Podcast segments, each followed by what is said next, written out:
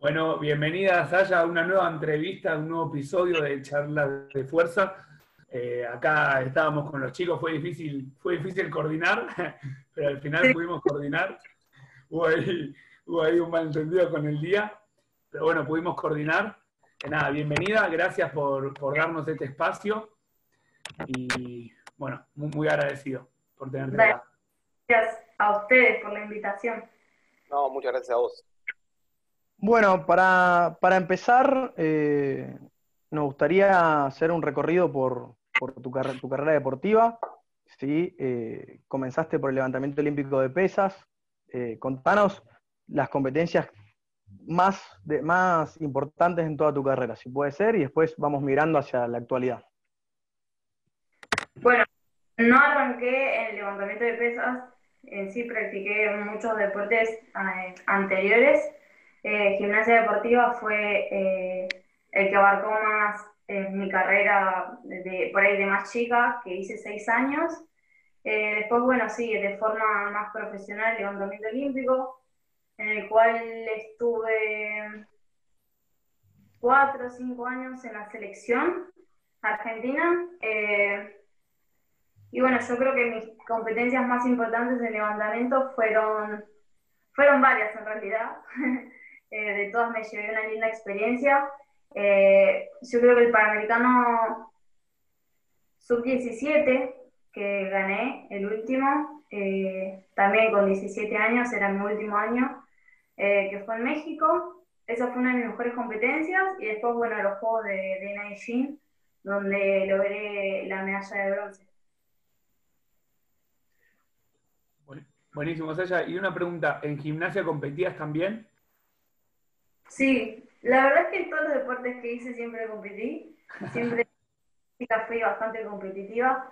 Eh, sí, por ahí no llegué a un buen nivel, eh, dejé a los 11 años, pero sí, practiqué también tenis, practiqué escalada, practiqué eh, karate, atletismo, natación, muchos deportes, y la verdad que siempre lo hice para competir, pero bueno, no, no fui tan buena como en el levantamiento de pesas, así que me opté por quedarme ahí.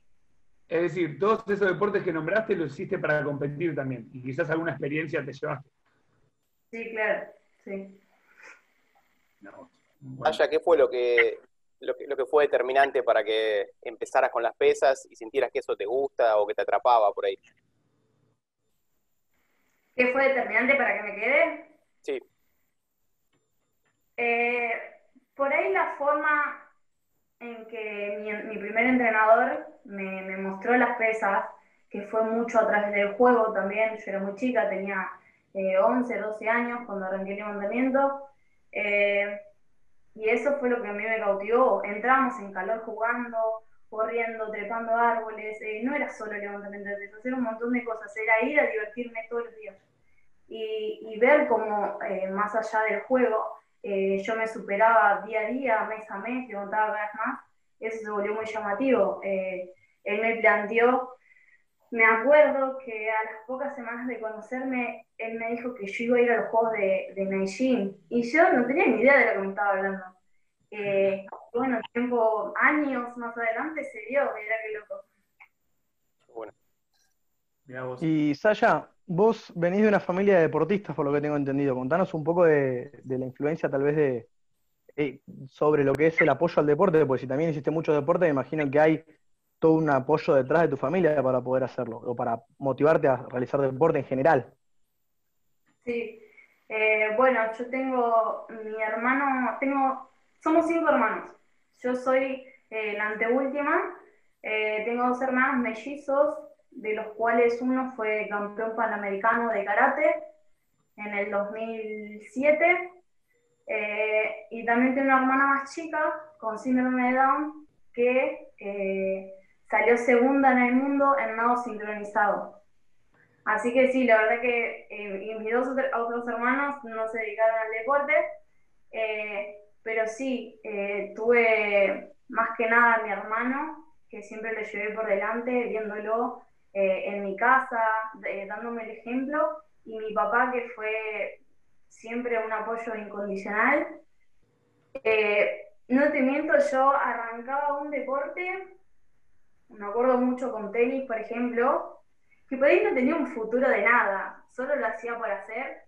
Y a las dos semanas mi papá me aparecía con raqueta nueva, con funda, con, con todo el equipamiento que yo necesitaba para, para hacer tenis de manera profesional o, como yo a mí me hubiese gustado. Siempre lo tuve, siempre. Eh, lo mismo con escalada, eh, lo mismo con gimnasia, con levantamiento de pesas también. Eh, así que la verdad que mi familia y más que nada también mi papá fue mi sponsor número uno siempre, de la vida hasta hoy en día. Genial, buenísimo. Y, y Sasha, ¿qué, decisión fue o, o, cómo fue después del levantamiento? ¿Directamente pasaste a CrossFit o pasaste por otro deporte? Porque quizás pasaste por otro. No, de levantamiento pasé a CrossFit. ¿Y, cómo fue ese cambio? Eh, ¿Qué estabas buscando? Justo apareció el CrossFit acá, te llamó la atención, querías probar. Contanos un poco para que la gente sepa cómo fue ese cambio, porque tuviste logros en levantamiento y de repente, como dijiste, bueno, dejo esto y arranco otra cosa. Por lo que veo, hiciste muchos deportes, así que está esa inquietud, digamos. Sí, eh, mira, yo tuve mi primer clase de CrossFit a Cámara del Plata y te soy sincera, la pasé horrible. Dije, nunca más en mi vida quiero hacer esto porque es espantoso. Me pasé terrible. No es que esto queda grabado, Sasha. ¿eh? eh, no, porque no dije dónde fue. Eh, bueno, la pasé horrible. Después de un tiempo yo seguí haciendo levantamiento, me decidí mudarme a Buenos Aires eh, y conocí a Batu y demás, empecé a hacer CrossFit en Unidos, pero también lo hacía como al principio en levantamiento, como una forma de distracción, necesitaba otra cosa, venía agotada el levantamiento por ahí psicológicamente, quería probar algo nuevo, divertirme, lo hacía solo con ese fin. Eh, y bueno, lo mismo que el levantamiento, a medida que pasaba el tiempo veía que progresaba, y, y como te digo, siempre tuve un espíritu bastante competitivo, eh, no me quería quedar atrás, había descansado psicológicamente ya, había descansado casi un año y dije, ok, creo que, quiero hacer esto. Y así empecé a entrenar de forma más profesional y al poco tiempo entré a mi primera competencia de Elite, que es una competencia muy importante, que es el SOFIC, donde quedé tercera y ahí empezó mi carrera en CrossFit. Y contanos, Aya, ¿por ahora te estabas preparando para competir afuera o no? Sí, eh, logré clasificar a los CrossFit Games, que es, eh, digamos, el mundial, la competencia más importante de CrossFit. Y bueno, dado todo esto del coronavirus, eh, decidieron recortar plazas, recortar lugares, y bueno, yo quedé fuera. Pero bueno, el próximo Open se hace en febrero, y vamos por eso. ¿Qué puesto cortaron allá? Eh, yo quedé 30 y creo que a partir del 20 para arriba. Bastante. Pero muy cerca. Sí. Bueno, yo quisiera ir, ir por partes también, ¿no? Antes de empezar a andar tal vez en, el CrossFit, me gustaría mm, arrancar por el principio. ¿Hasta cuántas horas le dedicabas a la gimnasia y después ¿Cuántas horas le empezaste a dedicar al levantamiento? ¿Cómo fue cambiando tu entrenamiento con el tiempo? Bueno, yo empecé a hacer gimnasia deportiva eh, en el colegio. Eh, yo iba al colegio de 1 a 5 y creo que de 5 a 6 y media había clases de destreza y gimnasia artística. Entonces yo empecé ahí, em, habré hecho 6 meses, 7 meses, y los entrenadores, que eran eh, un hombre y una mujer, me dijeron eh, que yo estaba para más, que me recomendaban tal lugar, que era Mar del Plata, pero ya era con aparatos, era más equipado, mejor. Eh, entonces empecé a entrenar ahí y ahí dediqué seis años, siete años de mi vida a la gimnasia deportiva, que yo creo que fue eh, crucial para hoy en día estar donde estoy y hacer lo que hice en el levantamiento olímpico. Y en ese tiempo entrenaba doble turno de gimnasia eh, sería una hora, una hora y media, por ahí, por turno. Tres horas por día. O sea, hacías doble turno a los 10 años. Tres horas por día son, por eso. Sí, sí. Eh, sí, y en pretemporada, que era verano, entrenábamos más todavía. Porque entrenábamos en el gimnasio y, fuera del gimnasio, en, la playa. Pero sí, desde chica siempre le, le encontré el gusto a, entrenar. Perfecto. ¿Y, y después el levantamiento, Saya? ¿Cómo fueron tus inicios? ¿Metía después doble turno? ¿Cómo, ¿Con cuántos kilos empezaste en tu primer competencia? ¿Con cuántos terminaste? ¿Cómo fue toda esa escalada? ¿Cómo lo viviste vos como atleta, no? Bueno, empecé el levantamiento, iba después del colegio también, eh, pero entrenaba más, como te dije, recreativo, sería una hora, hora y media. Eh, esto te hablo de los 11, 12 años en el polideportivo. Y no sé al cabo de cuánto tiempo eh, me propuse como dedicarle más tiempo y empezamos a entrenar doble turno, ponerle que tendría 13 años, 12, 13 años, porque me estaba preparando ya para mi primera competencia internacional, que fue el Panamericano Sub-15, yo tenía 14 años.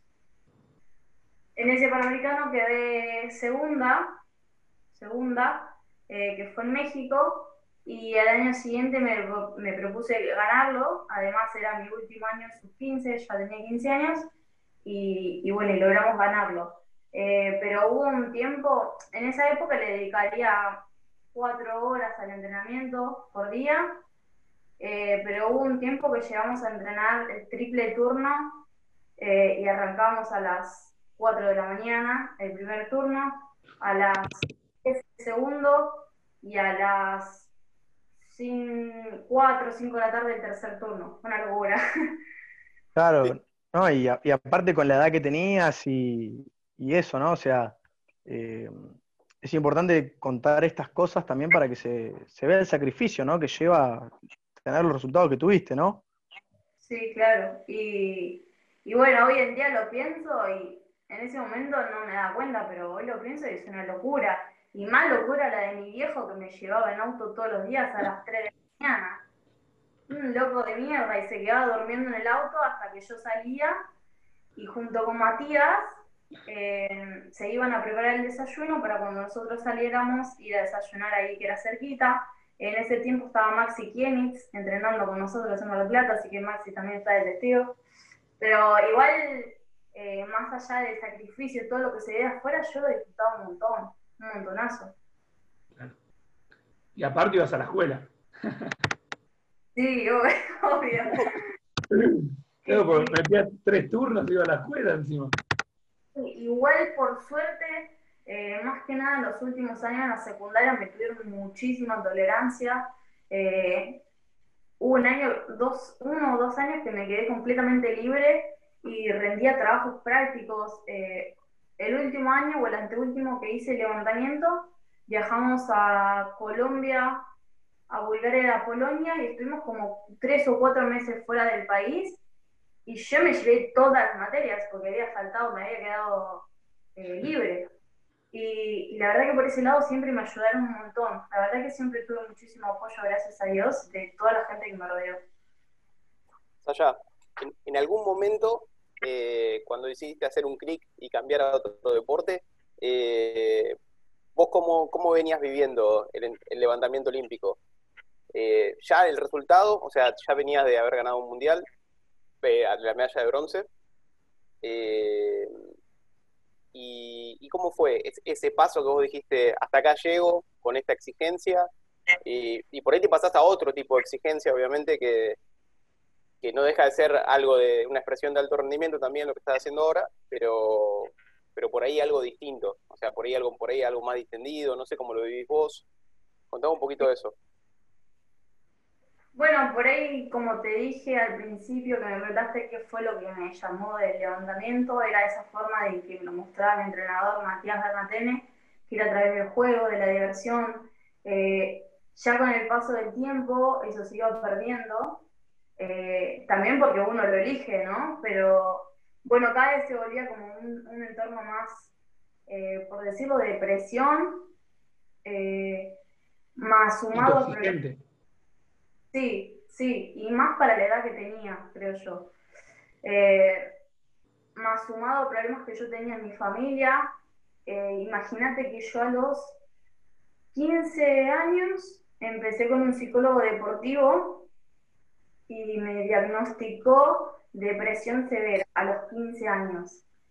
Eh, seguí, no, no, fui más al psicólogo porque no me gustaba escuchar eso. Eh, eh, y bueno, eso llevó sus consecuencias. A los 17 años, 18, decidimos con Lisandro dejar de trabajar juntos. Entonces yo me quedé sin entrenador, porque Mar del Plata es el único lugar que había levantado. Entonces decidí irme al cenar, donde estuve tres o cuatro meses yendo en bicicleta desde re lejos, desde Palermo, todos los días, doble turno. Eh, la verdad que solicitando habitación o una oportunidad para quedarme ahí no tener que... Y la verdad que esos trámites demoraron mucho más de lo que yo pensaba. Y dije, hasta acá llegué, quiero probar otra cosa nueva. Yo ya estaba relacionada con Bato, entonces eh, él en su box de CrossFit también hacía levantamiento y dije, bueno, por ahora me alejo de esto, sigo entrenando por mi cuenta y después veré lo que pasa. Y la verdad es que terminé de mucho en el CrossFit, encontré de vuelta como esa felicidad, esa eh, juego a, la diversión y que después con el tiempo también se volvió de manera competitiva, pero hasta el día de hoy lo sigo disfrutando. Y bueno, así que, que decidí por un tiempo el levantamiento de pesas, la verdad que hasta el día de hoy pienso que en algún momento volveré para lograr eh, un juego olímpico, que es lo que yo quiero. Eh, pero bueno, por ahora no están mis planes. Yo, Sasha, me... Uh, eh, me hizo un poquito de ruido esto. Vos habías, o, sea, vos eras medalla de, medalla de bronce en los Juegos en los Juegos de la Juventud y en el CENAR no te, te negaban habitación pues. Sí. ¿Es correcto eh, eso? Sí, no solo me negaban la habitación, sí, me negaban la habitación, eh, me decían que era un trámite que demoraba mucho, tampoco tenía el comedor pago, yo iba y pagaba todos los días, iba en bicicleta. Era, era sumado todo el estrés que tenía, ir hasta allá y tener que hacer todo eso hizo que yo desborde y y quiera alejarme por lo menos por un tiempo de levantamiento. No, la verdad que es completamente entendible. Sí, no, y además que el esfuerzo que, que, venís haciendo desde muy chica, ¿no? Y que una vez que, que obtuviste los resultados, la cosa en realidad, la lógica dictaría que debería haber sido más fácil, pero el esfuerzo siguió siendo el mismo todo el tiempo y contra viento y marea, o sea, la verdad es que es, es muy admirable todo lo, lo, que lograste y todo lo que entrenás, y nada, felicitarte que lo, mantuviste durante tanto tiempo. Porque también no, es que tuviste un pico y después te retiraste, no. Tuviste un nivel muy alto y lo mantuviste y seguía mejorando y lo mantuviste hasta que, bueno, nada, la cabeza dice basta en un momento también, ¿no? Somos personas. Sí, claro, y de hecho, eh, como te dije, gracias a Dios, siempre de gente que me ayudó muchísimo. Me acuerdo que el Panamericano Sub-15, eh, la verdad, sincera, en ese momento era muy chica y no entendía mucho de quién estaba a cargo, quién tenía que dar la plata o la orden para que yo viaje, pero resultaba que nadie me quería pagar el viaje. Eh, era un viaje muy caro hasta Estados Unidos, yo y mi entrenador, yo por supuesto no tenía un peso, iba al colegio, y salió toda la plata de bolsillo de mi entrenador que tampoco tenía plata. O sea, hizo lo imposible, se endeudó un montón y, logramos viajar, y no solo viajar, sino que logramos ganar también. Entonces, eh, todos esos esfuerzos de la gente que me rodeó, yo siempre me los llevé en el corazón y, al día de hoy lo agradezco. Era Matías el entrenador en ese momento, ¿no? Me gustaría preguntarte, porque yo también lo conocía a Matías, pero muy brevemente, sí, cruzármelo en los torneos. Me gustaría que, lo describas, porque a mí siempre me pareció una persona eh, muy buena, muy, muy interesante, pero me gustaría que, que lo describas vos a Matías, también porque hay muchos entrenadores que nos están escuchando y yo creo que él tenía muchas características súper positivas para, poder transmitirle a otros entrenadores, ¿no? Sí. Mira, em, como te dije, siempre me transmitió a través del juego. Yo siempre lo admiré un montón. Eh, nunca fue un entrenador normal. De hecho, para los entrenadores normales él era un loco. Em, pero me enseñó muchísimo, no solo eh, los logros que tengo em, fueron de la forma en que me entrenó, sino que también eh, para mí fue un maestro. Él a los 12, 13 años, cuando ya arranqué el levantamiento, me enseñó a meditar, me enseñó a respirar, a conectarme conmigo misma para, para, para mm, eh, crecer no solo como atleta, o sea, como persona y poder desarrollarme de mejor manera. Y eso creo que no cualquier entrenador te lo da. Y yo creo, y siempre lo voy a decir, que Matías eh, y mi papá son los, hasta hoy los dos maestros más grandes que tuve de mi vida. Así describo a Matías. Buenísimo. Bueno, qué lindo. Después vamos a ver si la podemos hacer llegar a la entrevista también para que te escuche, ¿no? Porque creo que, que lo va a reconfortar muchísimo y le va a dar mucha alegría escucharte. Me gustó mucho y destaco como la, exigencia que ella tuvo, lo que le llevó llegar hasta donde llegó, y también cómo en un punto se saturó, aparte de que obvio no tuvo facilidades por parte del Estado, pero bueno, sacando eso también cómo se saturó, pues pensar que era chica y estaba haciendo, había dejado todo por el deporte, todo, y cómo la cabeza también está cansada y dice, bueno, Ahora no lo estoy disfrutando, estoy cansado, estoy saturado, lo dejo un costado. Hoy en día, Sasha, ¿cómo te llevas con el levantamiento en el CrossFit, digamos? Es una de, las cosas que más te gusta hacer. También tiene muchas cosas de gimnasia. Si tuvieras que, elegir ahí. Eh, obvio, obvio que vas a tener mucha más facilidad que cualquier otro atleta por el tiempo que vos lo llevaste practicando. Pero bueno, ¿cómo lo llevas? También sé, que das clase de levantamiento o en su momento dabas ahí en Córdoba? Sí, eh, mirá, yo nunca dejé de hacer levantamiento, desde que dejé siempre seguía haciendo, y el levantamiento me encanta, me encanta, me encanta, me hace muy feliz, eh, y ahí está la respuesta de cuánto feliz me hace y qué poco se acompañó eso, porque mm, disfruto muchísimo hacer levantamiento, hoy en día más eh, disfruto de hacer crossfit, eh, que abarca un montón de cosas, pero en sí levantamiento me encanta. Siempre me gustó y fue ahí que me di cuenta que, eh, porque en su momento cuando dejé pensé que yo estaba mal de la cabeza. Entonces después me di cuenta que fueron un montón de otras cosas las que me hicieron dejar. No, no solo mi cabeza, sino el entorno en el que estaba trabajando. Y a mí me gustaría preguntarte, Sasha, eh, dijiste que Matías te había enseñado a meditar, a conectarte con tu cuerpo. Yo recuerdo que, mm, había una foto tuya en los Juegos de la Juventud, lo tengo en la memoria. Eh, vos juntabas tus manos, ¿sí? Tipo como si fuera una plegaria y, pensabas mucho, hacían un ejercicio con Matías antes de tirar, ¿no? ¿Puede ser? Sí, sí, siempre, antes de cada tiro, por ahí en esa foto estoy así, con los ojos cerrados, eh, quizá no lo hacíamos de esa forma, pero siempre buscamos la forma de conectarse con uno mismo. A mí siempre me preguntan qué qué es lo que yo pienso cuando voy a levantar. Y yo no pienso en nada. O sea, antes de tirar, ni siquiera hago un trabajo de visualización, por lo menos no en la competencia, quizás sí antes. Pero al momento de la competencia no pienso en nada. Y previo al levantamiento menos. Me gusta estar en silencio, en contacto conmigo misma. Eh, para la hora de, ejecutar el movimiento. ¿Y eso lo trasladaste al CrossFit también, de alguna manera? Sí, por supuesto. Es más complejo eh, llegar a ese estado porque, bueno, eh, el levantamiento es un tiro y nada más, dura segundos, menos, menos de segundos. Eh, en el tenés trabajos de hasta hora y media, dos horas, puede durar un montón. Estás en constante sufrimiento, entonces es muy difícil a veces conectarse con uno mismo, porque boludo, estoy sufriendo un montón, chabón, no es, no es. Eh, pero sí hay veces que, que, he logrado dentro de un WOD eh, sentir esa conexión conmigo y tipo estoy acá haciendo lo que estoy haciendo y de hecho han sido mis mejores WODs. Yo le digo meditar en el WOD.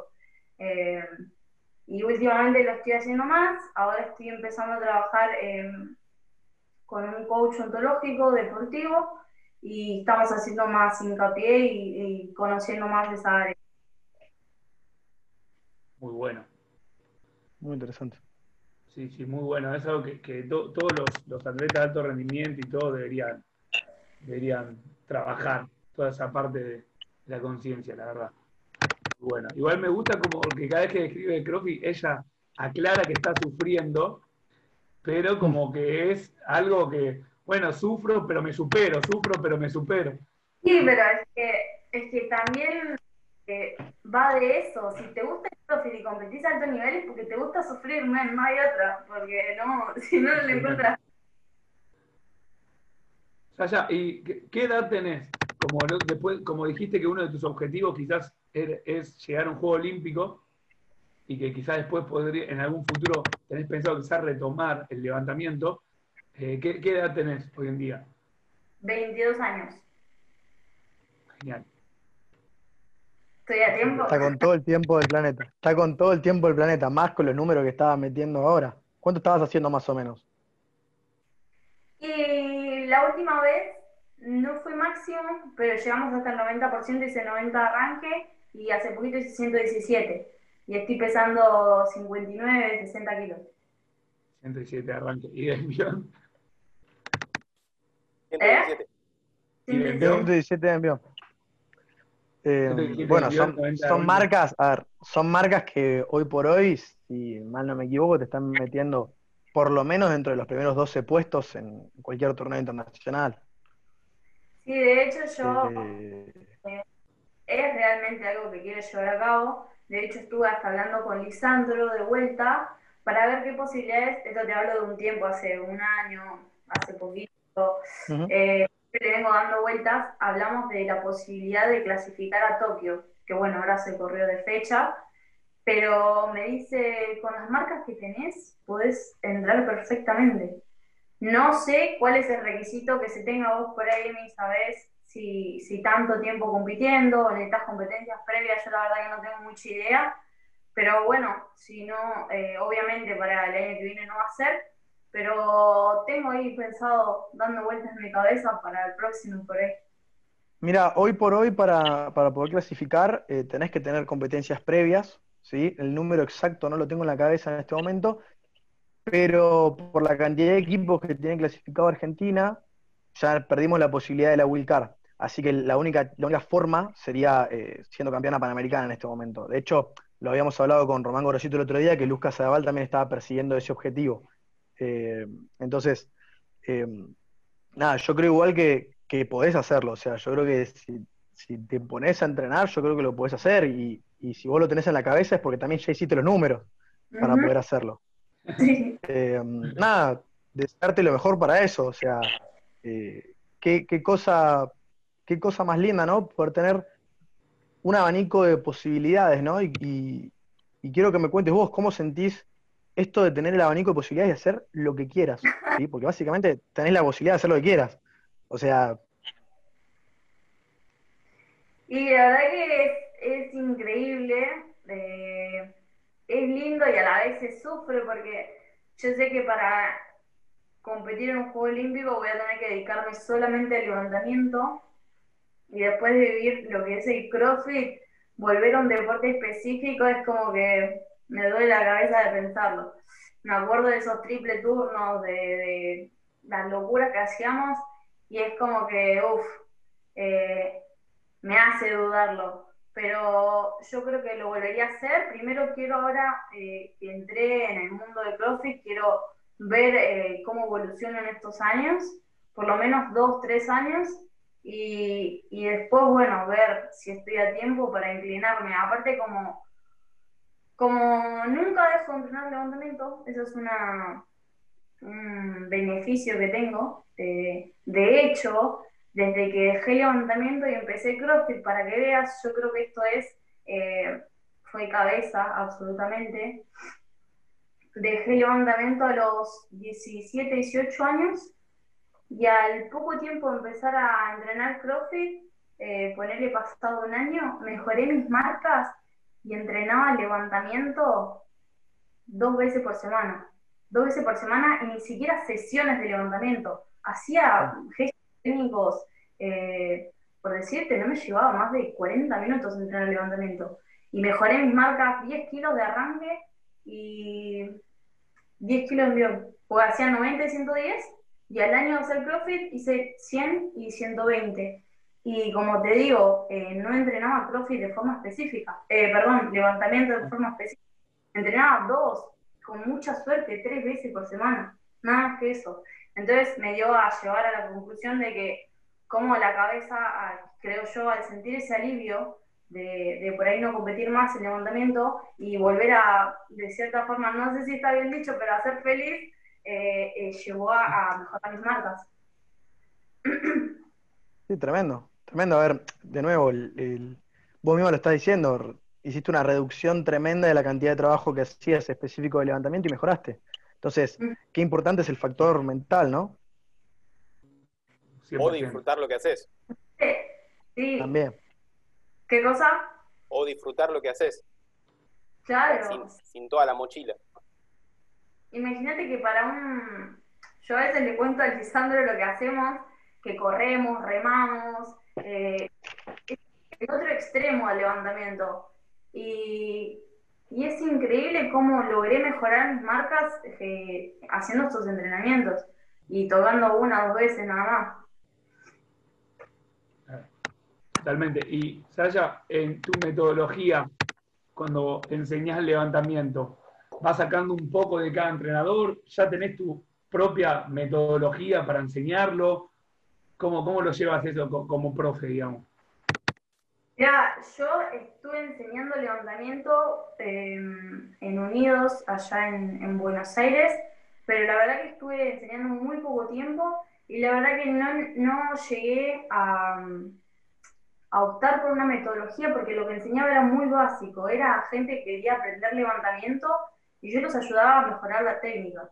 Eh, pero como te digo, tampoco fue mi foco eh, prepararme como entrenadora ni tener un estudio previo, sí hice capacitaciones, estuve también con Tincho Menéndez en el Senal, que también me ayudó un montón, pero la verdad que, que como te digo, era muy básico, era enseñarle lo que yo sabía, transmitirle la técnica y, mirarlos para, para poder llevarlo al crossfit.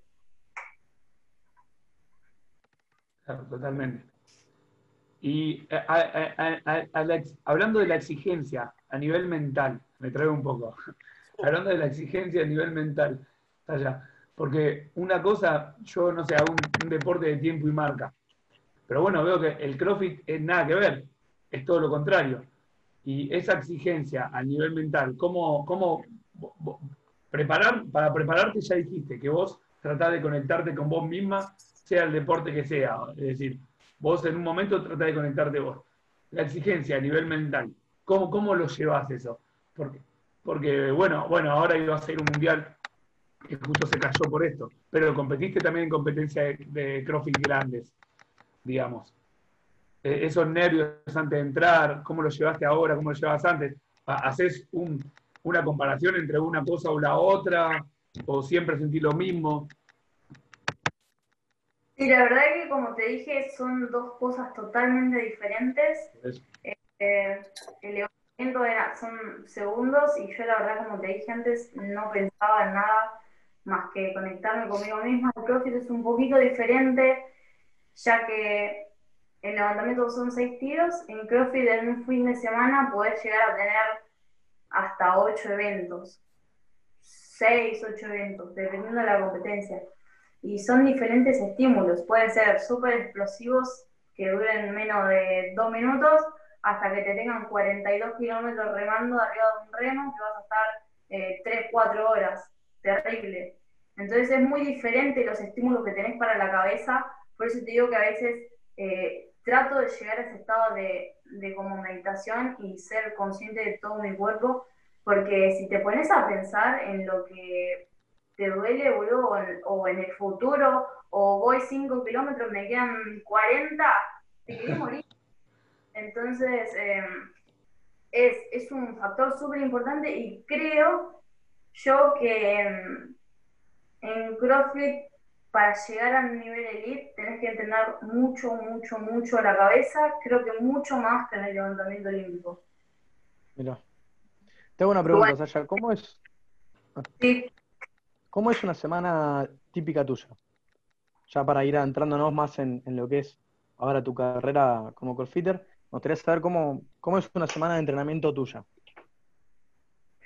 Bueno, el CrossFit varía muchísimo. Ahora estamos en preparación para el Open, entonces hay ciertas cosas que se limitan. Por ejemplo, eh, en el Open no va a haber natación, entonces los entrenamientos de natación se reducen. Eh, no va a haber corrida en pista, entonces eh, las corridas se reducen y vamos más a lo específico que sabemos que se va a venir. Esta semana, bueno, me tocó descarga, si no normalmente entreno doble turno, eh, pero como te digo, el entrenamiento de CrossFit es súper variable. No es eh, lunes arranque, martes corro, miércoles. Eh, la verdad que varía mucho y la verdad que eso se encarga Gato. Y la verdad que la experiencia que tiene, creo que no la tiene ningún entrenador. Fue uno de los primeros en traer el CrossFit a la Argentina eh, así que creo que estoy en las mejores manos. y Saya, ponele, hacen en turnos separados para que la gente sepa. Porque yo sé que trabajan la fuerza, trabajan levantamiento y también hacen WOD y también pueden hacer la parte de gimnasia aparte, ¿no? ¿También lo dividen en turnos en tu preparación? ¿O metes también todo junto? ¿O dependiendo, obvio que dependiendo de la etapa, pero bueno, una semana ponele hoy en día? ¿Lo, tenés dividido por turnos, más o menos?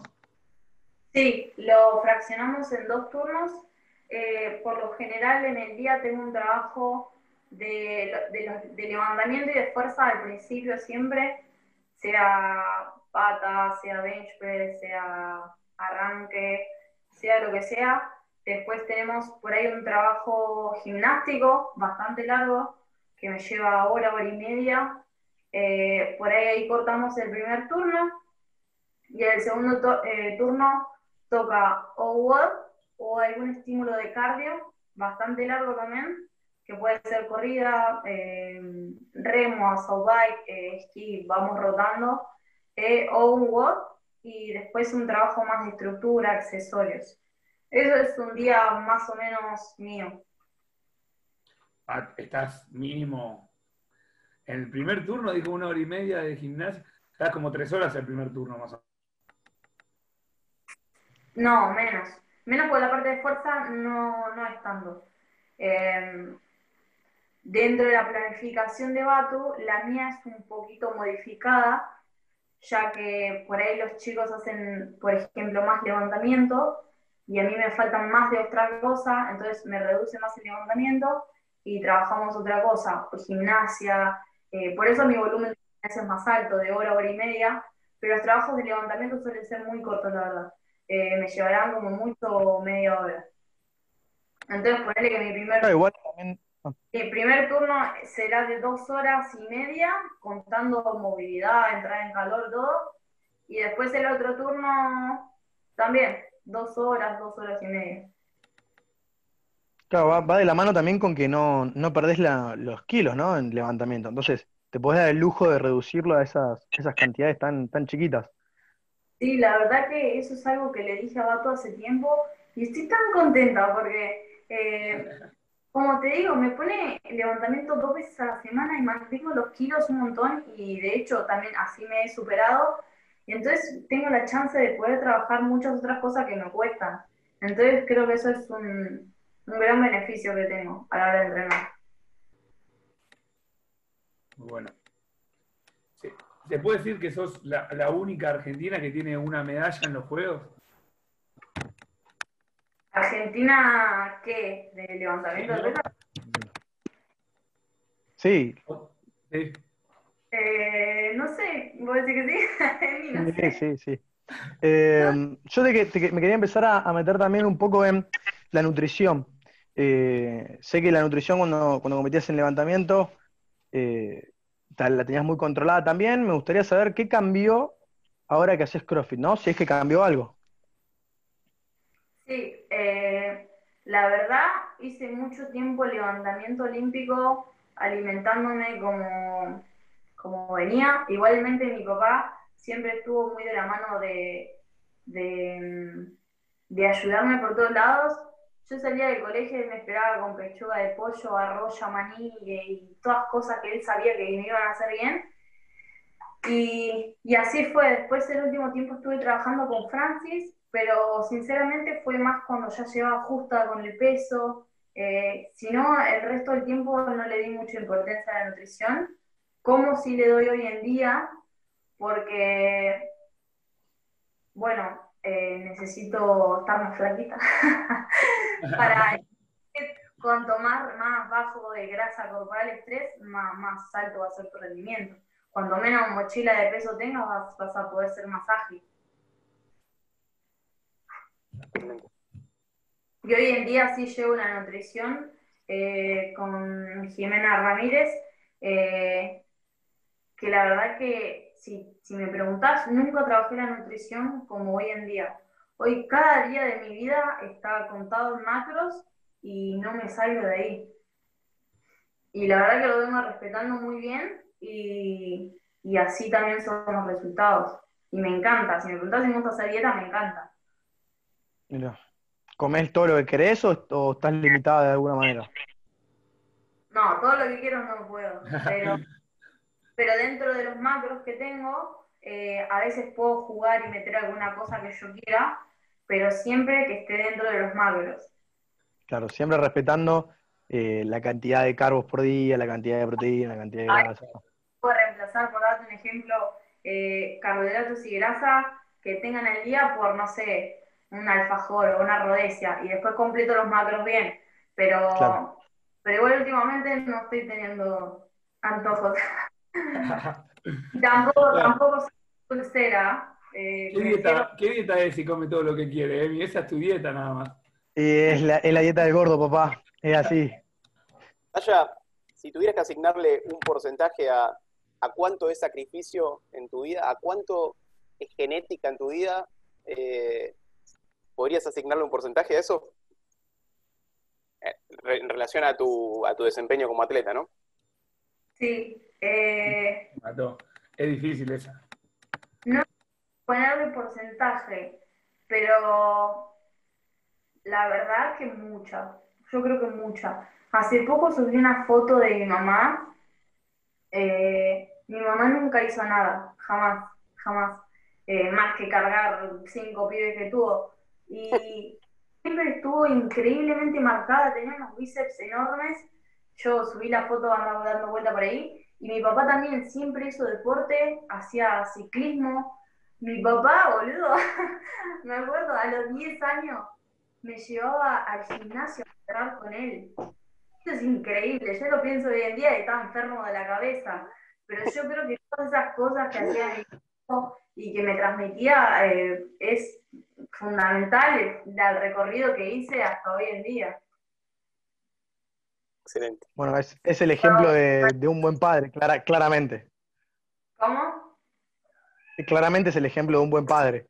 O sea, te, impulsó y te apoyó en todo lo que vos querías, a vos y a tus hermanos también. O sea, eh, me decís que tu hermano también fue campeón en karate, tu hermana también fue, es parte de la selección de nado sincronizado, entonces me parece increíble, o sea, el, apoyo que les da a todos, o sea, es, un super padre.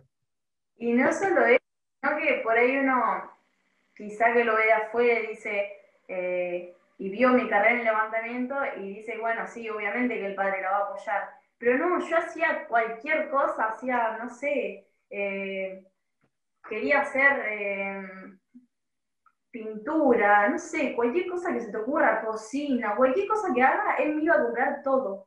Porque, porque sí, porque él era así. Bien. Sí.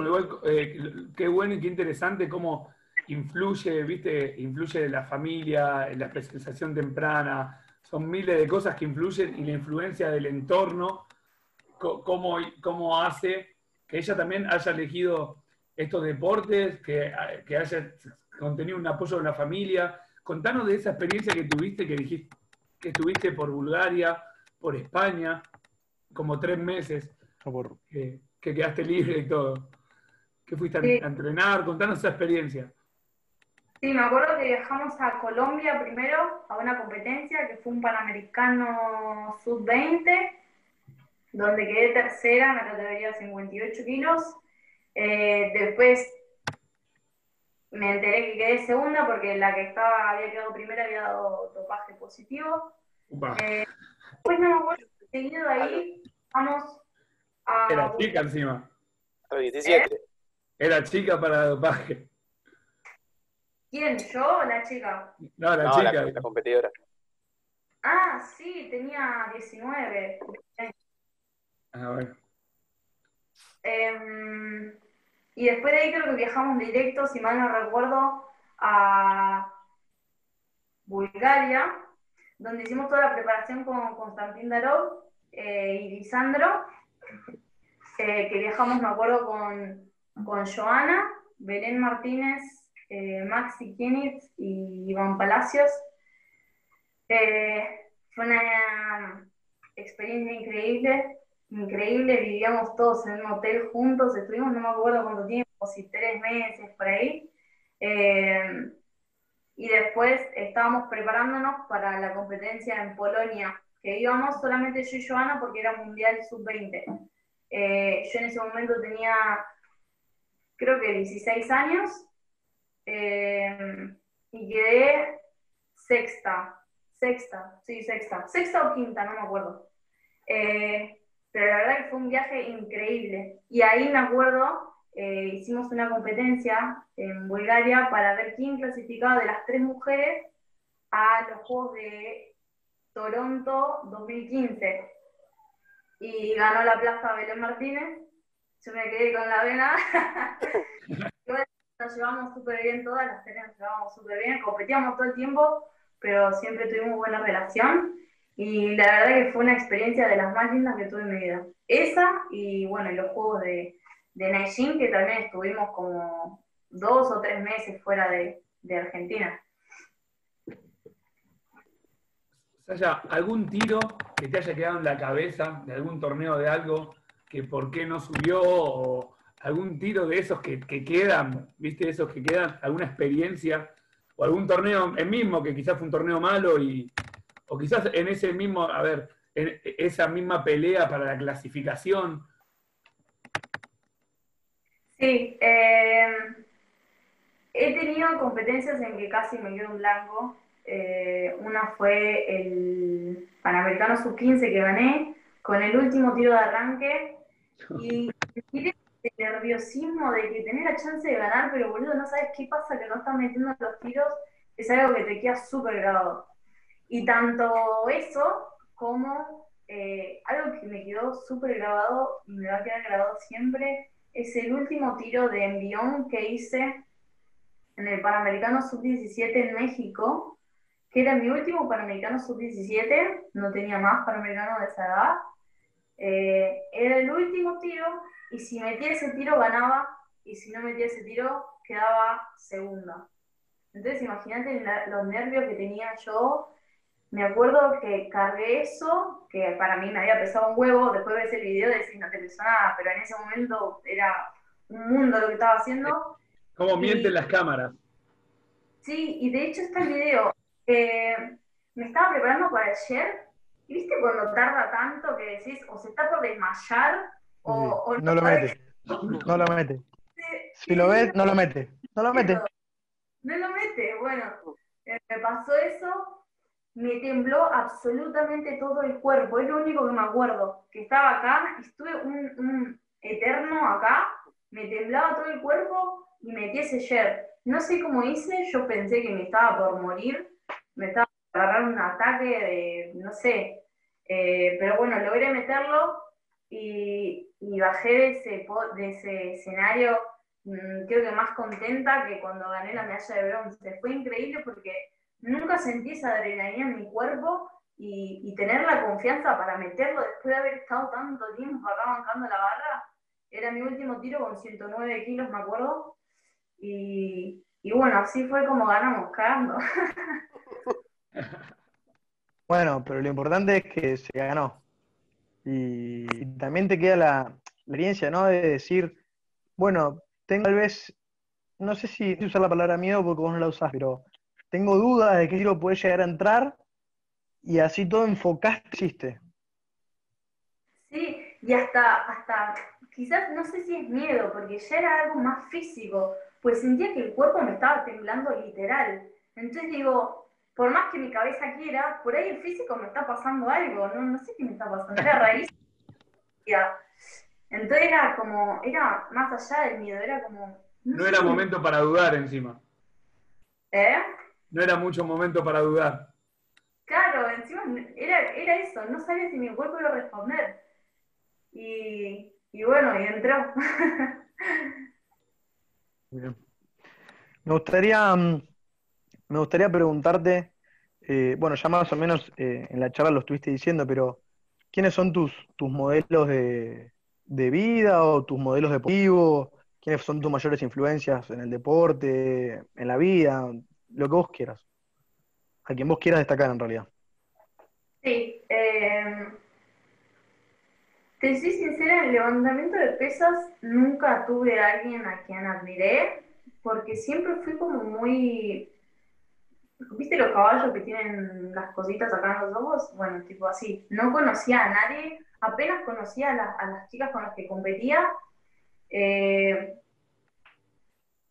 eso me pasó en levantamiento. Después, por ahí, recién en CrossFit, empecé como, bueno, a ver, porque quizá era más nueva y quería aspirar a algo, entonces necesitaba como un modelo o ver a alguien referente.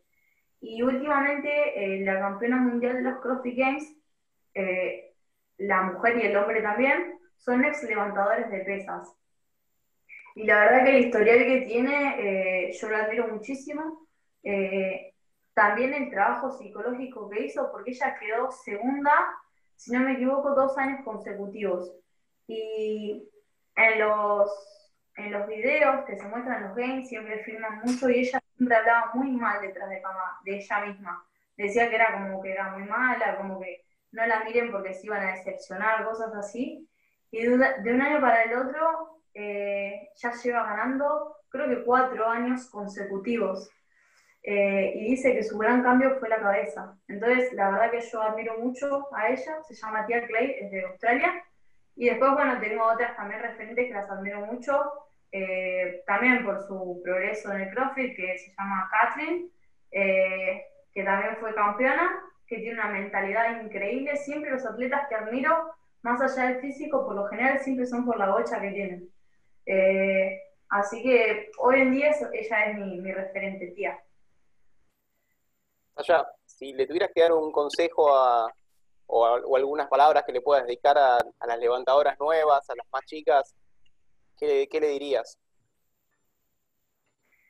Bueno, que, que, sigan sus sueños, que yo tuve, por ejemplo, mucha gente que, también como tuve mucha gente que me ayudó, también tuve gente que, que no quiso ayudarme de cierta forma, y a pesar de eso siempre luché por lo que yo quise, eh, y así fue también como logré mis objetivos. Eh, quizá en cierto punto no quise más eso, pero fue una decisión propia. Y bueno, eso, que, que luchen por sus sueños y que hagan caso a lo que, a lo que su corazón diga. Perfecto. Muy bueno. Eh, bueno, eso puede quedar por una placa. Eh, y bueno, preguntarte también, ¿qué objetivos, además del Open, tenés sí, hacia adelante, ¿no? Ahora es un año bastante complicado para ganar y todo eso, pero eh, ¿a qué te gustaría llegar el año que viene, por ejemplo, 2021? ¿Dónde es vos? Mira, mi foco está 100% en ganar el Open. Eh, se clasifica por país. Eh, mi foco está en ganar o como la mejor de mi país o a nivel mundial como clasifiqué el año pasado que clasifique dentro de las 30, que son las dos posibilidades que hoy tengo.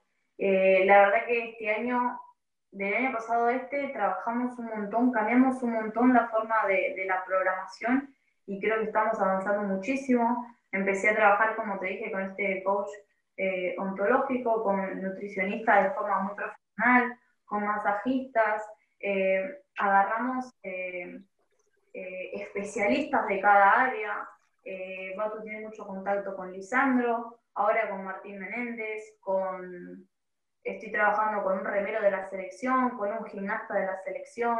La verdad que tenemos un equipo impecable, súper profesional y creo que, estamos para apuntar a eso y yo sinceramente a lo único que apunto es a eso.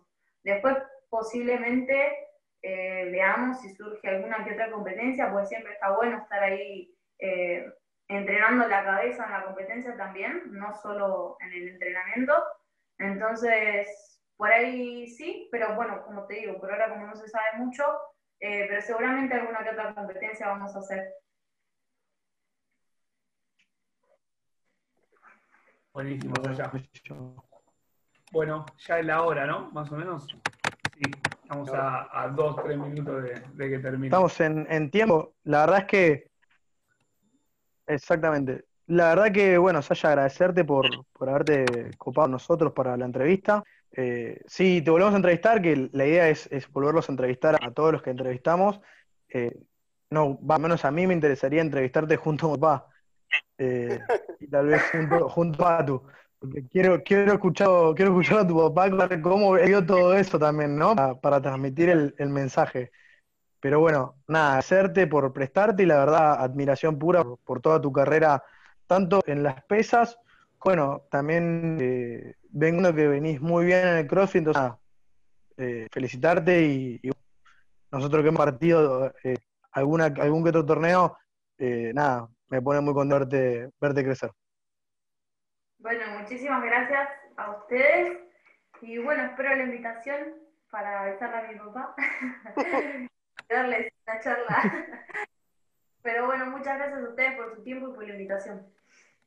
Bueno, Sasha, muchísimos éxitos en Mar del Plata y éxitos con todo lo que se viene. Y esperemos verte entonces en un Juego Olímpico también. Ya tenemos la charla grabada. Esperamos la vuelta. Claro. bueno, sí, esperemos que sí. Y cuando quieran están invitados a, acá a Unidos Mar del Plata para, para que conozcan el lugar y para que entrenemos. Buenísimo. También invitamos, ¿Eh? invitamos, invitamos a la gente también a que vaya a quedarse a, a conocerlos y a, y a verlos. Yo quiera que en el verano se pueda habilitar el turismo y que probablemente los vayan a visitar.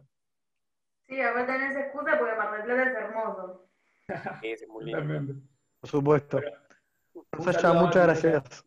Chao, chicos. Gracias. Muchas gracias.